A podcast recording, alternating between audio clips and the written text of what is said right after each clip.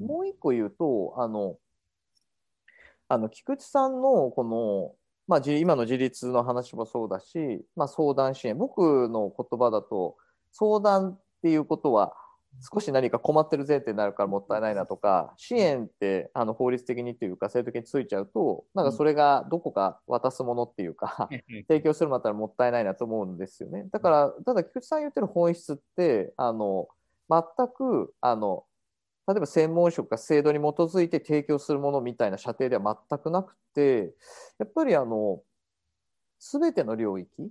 今で言えばもはやまあ子供が育ちながら大事にするべきことだと思うしあの子供が要は誰かの客体になるんではなくて自立する。でもその自立の仕方は誰かと対話しながら育っていくのだということ。それは教育においてもそうだしもしかしたら仕事をする時であってもそうだし、うん、まあもちろん高齢になって別に介護とか医療とか、まあ、関わらず、まあ、あの最後を決めていくプロセスにあったとしても、まあ、とても大事なことでむしろなんかそのあある意味日本だからなのかもしれないですけどすごくこれまでなんか尊ばれてこなかった部分あそれはあのどこか社会なり集団に合わせなきゃいけないっていう意味でもそうだしまたどこかあの自立自己責任の議論が非常にこう叫ばれてきたこのしばらくの間を考えてもそうでなんか菊池さんが構想していることを本質的に最後の社会保障の文脈から始めるなんてのは本当にもったいないし過程があの十分ではないと思うからやっぱり菊池さんの議論は全部でやった方が全体で実現した中にそれが社会保障としてあるからそれがより生きるんじゃないのっていう感じがします。なるほどな。今その話は面白いですね。かつてその、あの、菊池さんの議論で生存権が13条の観点から別の意味で捉え直されるっていうふうな話と全く同じように、うん、実際の議論そのものが、社会保障っていう枠の中で閉じ込めて議論するわけじゃなくて、社会で実現すべき自立のあり方、もっと言うとその、まあ、社会というか、社会の中で人が、こうあったら良いよねっていうその姿。まあ、それよりは我々は自立って言い方をしてるわけですけど、しかもそれは、あの、丁寧に言うと、近代的な自分で何でもやりますよっていうマッチョな自立ではなくて、あの、相互性の中で、あの、ゆるゆるとした自立ってあり方なんだけど、そういうふうなものをどう実現していくのかっていう視点から、社会保障っていうのを捉え直していくっていう、それくらいにこう開かれている議論だろうっていうふうなことですね。あそうそう、だから、そうそう、今の山内さんの最後のところもうちょっと丁寧に言うと、そうそういう考え方自体が、社会全体で必,、うん、必要っていうか、うん、あの、社会全体で実現、うん、まあ、していくべき、まあ、時期というか、局面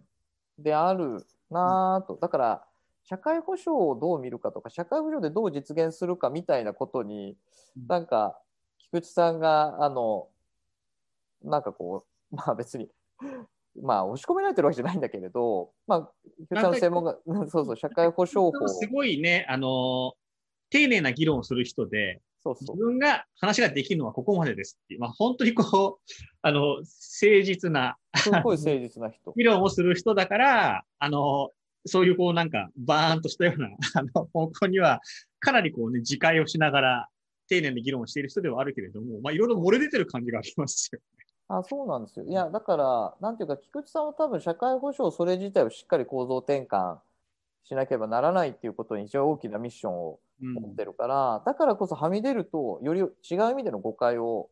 受けたり、うん、やっぱりこう正しくあの、まあ、専門分野ベースの人たちとコミュニケーションを取るのが、まあ、なんかこう非常に難しくなる、まあ、難しくなるかわからないんだけれどもそうなるのかなと勝手に思ってるんですけどだからこそある意味こう限定的にお話をね話を菊さんはあのいつもしてて。でただまあ僕らの役割っていうか、まあ、僕の役割だと、まあ、思って菊さんといつも喋るんですけどまあ、まあ、僕からするともったいないよねっていうか、僕らはそれをあの、そのまま受け取ってたら、なんか、樋口さんを、なんかもっと大事にできないよねっていう感じはしてて、僕らなりに菊池さんが提案してくれてるっていうか、僕らに教えてくれてることを再解釈して、で地域どんな風にしたらいいのかなみたいな。だって社会保障のなんか対象になった人たちだけなんかするとかされるとか助けるとか助けられるとなんとかで役割がとかっつっていろんな人たちが主体的に生きてするされるじゃなくてする側に行くんだとかなんか菊池さんこんなことが言いたいわけじゃない、菊池さんの言葉じゃないですよ。これ厚労省の言葉だけど、うん。なんかそんなことに絡め取られてたらもったいなくて、だってみんながそういう状況、うん。誰しもがそういう状況で、誰しもにとって誰にでもそういう、ある意味誰かに話せる場があるとか、何かきっかけを得て、あの、専門職じゃない人でもいいから、ちょっと同じような人たちと出会えたりするとか、自分たちがあるいは思ってる形で社会が少しずつ変わっていくっていう経験ができるとかって、別にあの、本当社会保障のことだけじゃないうんなみたいな。うんでもそこに、あの山本さんのさっきの話を少し、あの、まあ、あの、振り返りながらというか、その、それを生かして言うと、っていう、そういう社会の中に社会保障がある。ないしは、何か、何かが必要な人が出たときには、あ、大丈夫ですよ、なんとかさんと。うんあそこ行ったらいいですよと。あなたみたいなことでもバンバン楽しくやってる人いっぱいいますから、みたいなことが、まあ、あるわけだったり、あそこは別に、あの、全然介護とか関係ないけど、あっちに行ったら楽しいですよ、みたいな話が、ある意味社会の側にもう少しこう豊かにあったり、する状況を生み出すためにも必要な感じはしますけど。いや、そうですね。なるほどな。でもこうやってぐるっと、今みたいな議論でこう見ていくと、その菊池さんの議論が、まあ、さっきの近藤勝則さんの本の中でも話してましたけど、やっぱりこう自立、あの、菊池さんの言ってる自立っていう話が、まあ、いわゆるその個人の側に引き寄せられる話では全くなくて、むしろ逆に、どういう社会の環境とか条件とか状況の中でこう実現していけるのかっていうふうにこうひっくり返るわけですよね。うんでその意味で、本当は社まさにこう社社会モデルの話になってる。先ほど。話をしていたあの社会モデル、あのね、障害の領域で言われてる、あの、社会モデルのまさに議論が、菊池さんのこういった考え方の中からも、しかもいわゆる障害の話ではなくて、そうそあの人が自立して暮らしていく、自立したあり方っていうのをどう実現するかっていう議論として、社会モデルっていうのがこういうあの議論の中からもこう求められてきているっていう、そういうふうな話にもなっていきますね。う。そうそう。だから、山内さんが今日は、あの、僕はもうちょっとちゃんと捉えなきゃなと、理解しなきゃなと思ってる、その自立と相互性の話うんが、あの、山内さん言ってくれて、まあ同じなのか違うのか、あの途中でも今、今回言ってるかもしれないんだけど、僕なりのそれとしてシンプルにいつも思ってるのは、えっと、人の幸せはうん社会保障の中になんてあるわけないだろうっていう、私は福祉の中になんか途中でも言いましたよね、あるわけないだろうっていうやつなんですよ。だから、あの、繰り返しになりますけど、なんか調子悪くても働ける場所さえあればいいんですよとか、なんか一人ぼっちになっちゃったよって、なくされたよって人がいたら、まずはね、似たような人たち、境遇の人たちでちょっと話すのもいいけど、あでもうちょっとそれで元気出たら、なんか一人暮らしだったり、一人ぼっちだったり、なんかしばらくやってなかったことでも、まあ、いろんなとこが、いいですよ、ぜひ来てくださいって言って、いろんな世代でいろんな形で、なんか実現してないと、またやっぱり制度の中の何か楽しみを、自分がそれが楽しいはずだと思い込んで暮らすみたいなことにどうしてもなっちゃうので、今の原口さんの、だからまあ、いつもの原口さんの言い方ですけど、つまりそれはその、菊池さんでいうところの幸福、幸せっていうのが、制度の中にはないってことが一番のポイントなんですよ、ね。ない。で、制度の中にな,、ないからこそ、制度にはできることがあるっていう、そういう本当はその通りり方のはずなんだけど、それがまさにその幸福追求の、あの支えるものだって話に多分なっていくと思うんだけど、そうそうそう。往々にして制度の中で幸せを、幸せにしようっていうふうにこう、なんか一人ちゃうっていうことがあるってことですよね。そうなんですよ。それ矛盾な、矛盾っていうか、だから生存権ベースが、まあ、あの、さっきのあの近藤さんの話は別の意味で、ないしは本当は重なってるんだけど、あの、専門職を苦しくするんですよ。だから制度設計が、あの、まあまあ、さっきも言いましたけど、まあ、地域包括ケアシステムみたいなものの中で自立を、まあ、オートノミーの側の自立を含むという形でそれを歌ったり、まあ、尊厳の話ですよね。したりするものの、やはり書かれている絵は、地域包括ケアシステムってケアシステムの中で生活が成り立っているように書いてしまう。でしかもそれを何かしかやっぱりあの関わる人たちって、できるなら幸せになってほしいと思うわけですよ、専門職は。もうそれはあの素晴だって人を大事にしたいと思って専門職みんななってるわけだから、そこをしようしようとすればするだけ、実はそれはお互いを苦しめてしまうところがあって、もともとやってたこの生活の継続とか、あのその人が持ってるいろんな経験とか思いを生かした別の全然福祉は関係ない場所に行けるようになる、つまり社会がそういう人たちを受け入れられないことのが問題なんだっていう社会モデル的発想で、どんどんどんどん外に出てもらうことを応援できれば、その方がいいじゃんって、みんな、みたいそうなんだよな。だから、それはだからある意味か悲しい構造というか、切ない構造というか、やっぱりこう、幸せになってほしいっていう、その相手の幸せをどっかで追っちゃうって構造ですよね。な。そうそうそう支援。者側が。そうなんですよ。追っちゃうし、お追うにも、お僕は追うってことは、あの、もしかしたらさっきのある意味の相互性に近いのかもしれないけど、お互いそういうものに対してシンクロする力がやっぱり人間にはあるうん。わけで、でもそれが制度設計上中で解くような形になりすぎている。それはあのそうしない方がいいみたいなことが規範的に書かれてたとしても普通に働いたらそうである中でやっぱ仕事は完結するようなうん。業務量だし時間がないからその中で頑張るわけそうですよね。少しでもそうなってほしいからね。そう。でもそうなればなるだけな何がしかそこが転倒するんですよね。幸せ概念がむしろ領域に閉じちゃう。そうなんですよ。うん。そこが幸せである。ないしはそこが幸せなければならないとなっていくからそこが生まれ。で、どこか自分自分の中にも自分だったらこういうとこには 毎日ずっとはいたくないなと思いながらしてしまうみたいなことも含めて、あでも、その構造はいろんな根深さをやっぱり浮かんさせますね。うん、思いみたいなの僕からするとやっぱむしろすごく純粋な人の思いを搾取してしまってるっていうか変質させてるので、僕は繰り返しになりますけど13条ベースで言ったらもう良かったと思ってほしいわけですよ。うん。むしろ社会の側が頑張ろうって思うっていうか、はいよっしゃと、はい専門職のみんなが受け止めてくれて相談初期的に乗ってくれること多かったらよっしゃこっち待ってるよっていう話、で自分たちがもっとどんどんアップデートしてうん。ぜひぜひこっちどうぞあっちどうぞっていう話があったり俺もそれ経験してこっちで頑張って楽しいよみたいな話があれば専門職はなんかすごく開かれた形でもっと自由に。でその中でまさに山内さんが言うようにじゃあ制度が改めてうん。あの何ができるのとか専門職何ができるのってなるとあの位置づき直すっていうかい。やっとなんかやっとこう水面から顔出して息するみたいな感じのうん。ホット感が、まあ、出る議論。なるほど、なるほど。でもそうなるとやっぱり、これは私いよいよ社会モデルの話ですね。完全そうなんです。社完全にそうなんです。会モデルの話。社で会モデル制度っていうものが、いわばその、逆に社会の変わらなさに制度が、あの、まあ、対応しようとしてるというか、まあそういった変わらない社会の中で何とかしようとしてるから、制度の中でそう。幸せを実現しようっていうふうなものに、制度がそのものがなっちゃうってことです、あその通りです、まあ、あうの今のも正しいです。まさにあの社会の側にそういう共有ができてないから、あのうんむしろ制度の中が充実していってしまう。うん。ってことですようね。ん。うん。ないしそうそう。だからでやっぱり一方でそのそうじゃないようにしようとっていうのがあの、まあ、近藤さんの近藤克典さんの話の時にもしましたけど、まあ、なので地域共生社会地域共生社会を議論する、まあ、あの菊池さんも地域共生社会の話をしてるわけなんですけど本の中でも。で僕の中でのまさに理解はだから地域発ケアはケアシステムでしたよと。なので、えっと、限定的であの良かった。りこれまで25条ベースだったりそれは13条に変えたら相談支援が一つ中心となったりそういう人のまあ自立をどういうふうにあのみんなで応援するかとか応援できる関関係性を作ってみんなでその人をまあ大事にするかみたいな話で、えー、と地域発ケアはそれでいいだろうと。ただ、まあ、まさに共生社会の世界になったらそのケアシステムをまあ中に持ちながらも今の話ですけどいろんなところにいろんな場所でいろんな形でその人の13条ベースの幸福ないしは幸福追求が果たされるようなものが外にあって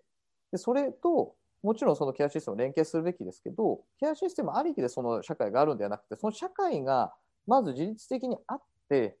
その中にこのケアシステムが位置づくみたいな形にやっぱり取り直していくっていうことだと思います。なので社会が変わらなきゃいけない、アップデートしなきゃいけないっていう。うん。これはあの、まあ、つまりでも、まあ、ぐるっと回ってこれ地域で支えるって書いてあるんですね。まあ、支えるかどうかはちょっとわからないですけれど、うん。その局面に立った時にじゃあ国なのかみたいな、ん？っていう。国かみたいな、無理だなみたいな、僕からすると。国で産業がとか言ったらもう全部になっちゃうので。そうですね。もう何にもできないですよ。うん経団連とか同友会とかになっちゃうので。なので、ある意味地域レベルの、まあ、うんどれぐらいのサイズかは、まあ、本当僕らも考えなきゃいけないですけど、ある程度その自律的に、そのある意味領域を超えた形での連携みたいなのが、連携しようとせずとも、こう、一つの地域として、うん。ある意味みんなで作っていく、まあ、ある意味での新しいマネジメントみたいなのが多極的にできるかみたいなサイズは検討ですけど、うん。そういうことをやっぱりやろうとすると、やっぱ地域が、まあ、まあ、一番大事な舞台になるだろうっていうのは、あの、菊池さんのこのうん。あの発想というか着想とは重なってるかもしれないですね。だからその、だからもう、それはもうかなり具体の話ですね。つまりその社会モデルっていうのを具体的に実現するとなった時の、そうそう。あ規模感、サイズ感っていうふうなものですそよね。あその通りです。うんそうそうそう。そその通りういうものが次、あの、具体的なものとして、まあ、ぐ具体的な実践の中で、どういうふうに、あの、そこで考えられているような、まさに幸福追求、生存権から幸福追求への転換が、こう、図るような実践がなされていくかっていう。まあ、そういうところと、でも今度はその、リアルな規模感ですね。そうそう。まあ地域のまあ、地地域の規模感か。地域の規模感、あるいは規模その規模感の中でできること、難しいことみたいなものが、今度はこう、実践レベルで積み重ねが今度は必要になってくるだろうっていうことですよね。まあ、だと思います。なので、ちょっとあえて分からずに言いますけど、僕らは、あの僕らというか、まあ、僕も山本さんもそうだけど、僕が取り組むときに、うん。何がしかこうモデル的になんか頑張ってみようと、まあ、地域を外側からじゃなくてちゃんと地域に入って、まあ、僕ら今団体もちゃんと作ってみんなで地元の人たちと一緒になってっていうやり方をしてますけどそういうふうな意味だとどこからまずそういうちゃんとしたないしは今菊池さんの話が出てきたようなモデルを作ってみようかという話もある一方で、まあ、住んでるっていう自分もねもちろんみんな住んでる場所があるわけなんで住んでる場所から言えば、まあ、そこはあのある意味その全てが地域なので例えば人口千何百人の中間中山間地域もあれば何百万人みたいなせあの地域もあってそれは別にあのどれもが地域であるというのは前また改めては前提なんだけれどただ小さいっていう時にはあのその小さい中だけでやるのかち小さい中だけじゃなくてちょっと連携するのかもあるしある程度大きすぎる時にはもう少し領域を整えたところがいいかもしれないし幸福みたいなことを考えたらやっぱりテーマ的なものがある程度あった方がいいっていうふうには私も思う僕も思うのは遅延的なものだけだとやっぱちょっと苦しいうん。ので、どこかでこう、ピッとつながるみたいなこととか、どこか知恵も大事なんだけど、知恵の中だけだと発揮できない。なんか自分の、なんかこういう性格として生きてきたけど、本当はあんなだな、こんなだなみたいなのを、まあ恥ずかしさもなくできるみたいので、ちょっとこう、匿名性があった方がいいんだったら、ちょっと離れたところと、その人はつながった方がいいかもしれないし、そのあたりが、なんか、あの、含めて、そういう、あの、まあ、当事者っていうか、じ僕も含めてですけど、住む側の視点で考える時もそうだし、まあ、改めてぐるっと回って、うん。地域をどうしようかっていうふうに考える人みたいなうん。ところに、今みたいな発想が、なんかちゃんと、なんかこう共有されていくといいなと。いうのは思いますよね、本当に。この話は面白い。あの、また回を改めてそういう本があったらぜひやりたいですけど、まあ僕は前から原口さんの話でその話でずっと、あの、考えたいなと思ってる、そのサイズ感うん。とか規模感の話っていうのって、まあ、あの、議論してる人はいるとは思うんです。もうよく言われてますけど、スウェーデンとかと日本って比べようがないんですね、本来的に。その通りです。全然人口が違うから。で、まあもちろん文化も違うんだけど、何より人口が違うっていうところがあって、それが国っていう単位でこう同じような比較がなされてる感じがあるんだけれども、本当は、あの、そうではないんじゃないかっていう議論が、原口さんが今話してくれた話は、多分そういうふうな、あの、問いを含んでると思うんですよね。あその通りですね。で、本当はそこでは、あの、いる人数とか、行政の規模感とか、行政に与えている権限とか予算とか、あまりはそこにある産業とか、そういうものと全部、あの、複合的に絡めてる中で、どういうことがこう、社会側として、こう、状況を作っていけるかって話にもなっているので、そこはなんかあれですね、あの、社会モデルのことを考えていくような時には、そっちの方向を考えていきたいことですね。そうですね。だから、まあ、そのある意味での、その、まあ、人間の生活が身の回りだけで済まない中で、じゃあどれぐらいなのかみたいな話もあるし、うんえっと、つまり情報化が進んだような消費系な社消費社会だだからこそのそれもあるし、えっと、まあ、逆の立場からすれば、えっと、どのぐらいの、どのぐらいのサイズだと、ある意味社会的なモデルっていうかユニットとして、ある程度完結性を持ってるのかみたいな話もあるし、っていう話があるから、サイズの話は僕も関心があるのと、もう一個、まあ、最後になるか分かんないけど、最後に話すと、あの、こういう話をすると、あの、例えば社会保障の話、ないしは福祉、まあ、ざっくりと福祉、まあ、医療もちょっと含んだ福祉の話と、それ以外の話ってするじゃないですか。うんうんうんで、それぞれが、あの、なんとなくオーバーラップした方がいいとか、言うとき、言うじゃないですか。で、えっと、超今日の話をもうもう一個自分なりに言ってしまうと、えっと、つまり、13条の社会保障を話すのであれば、幸福を社会保障側がどこか共有しながら手放すわけですよね。ああ、それは大事な話ですね。手放しますよね。で手放すと、もう一つの側、まあ、教育とか産業とか、まあ、移動とかいろんなものがありますけど、こちら側が受け取れるかってことなんですよ。で、うんこっちは福祉の解像度で人見てないんですよ。多くが。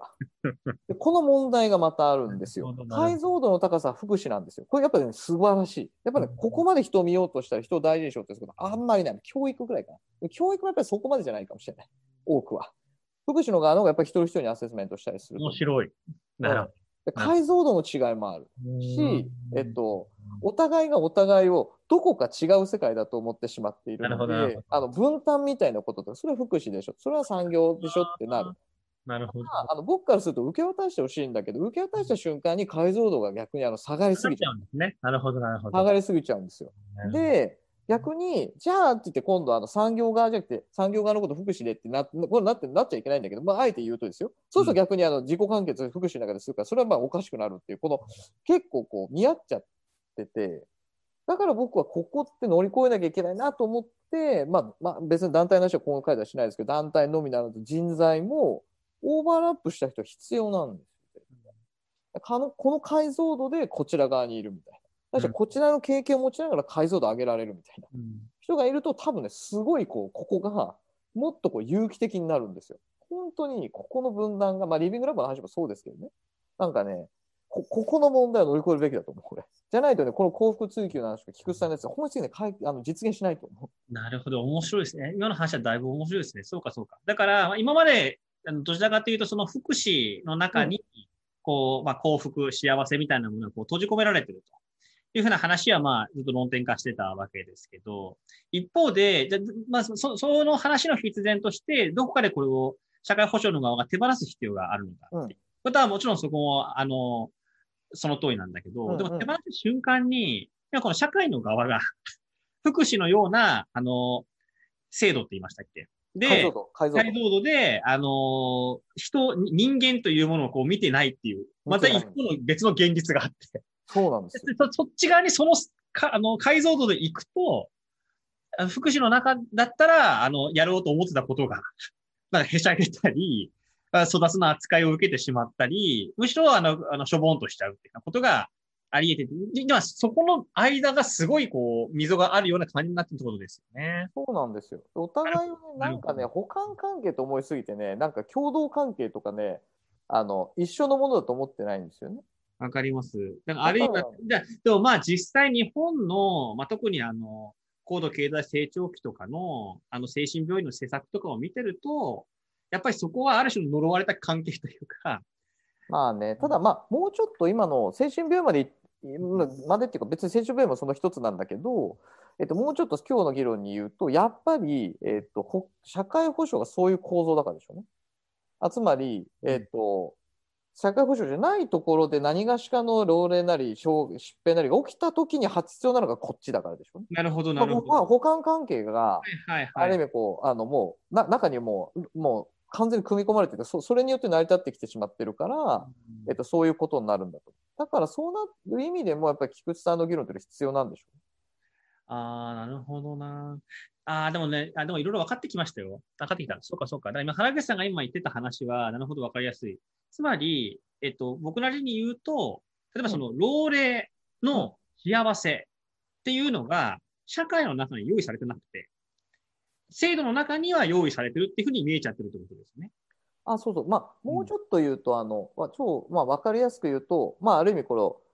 本当は上下じゃないんだけど、うんある意味上みたいな、う上みたいなうん世界が、あの、社会保障以外ですよね。わかります通行するとか、勉強するとか、うんそういうことがあったんだけど、そこからこぼれ落ちて下に来た人たちを社会保障で実現するみたいな、こういう分担になってうんしまってるってこと。だから、あの、なんだろうな、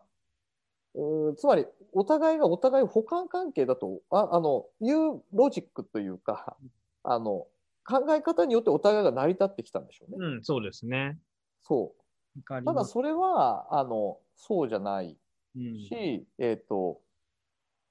そうじゃない。うんそうじゃない。まあ、もともと本質的にはそうじゃないんだけど、そういうふうなも模式図的な何かがあるから、多分だからこそそれは福祉の話でしょってみんな言うんだよね。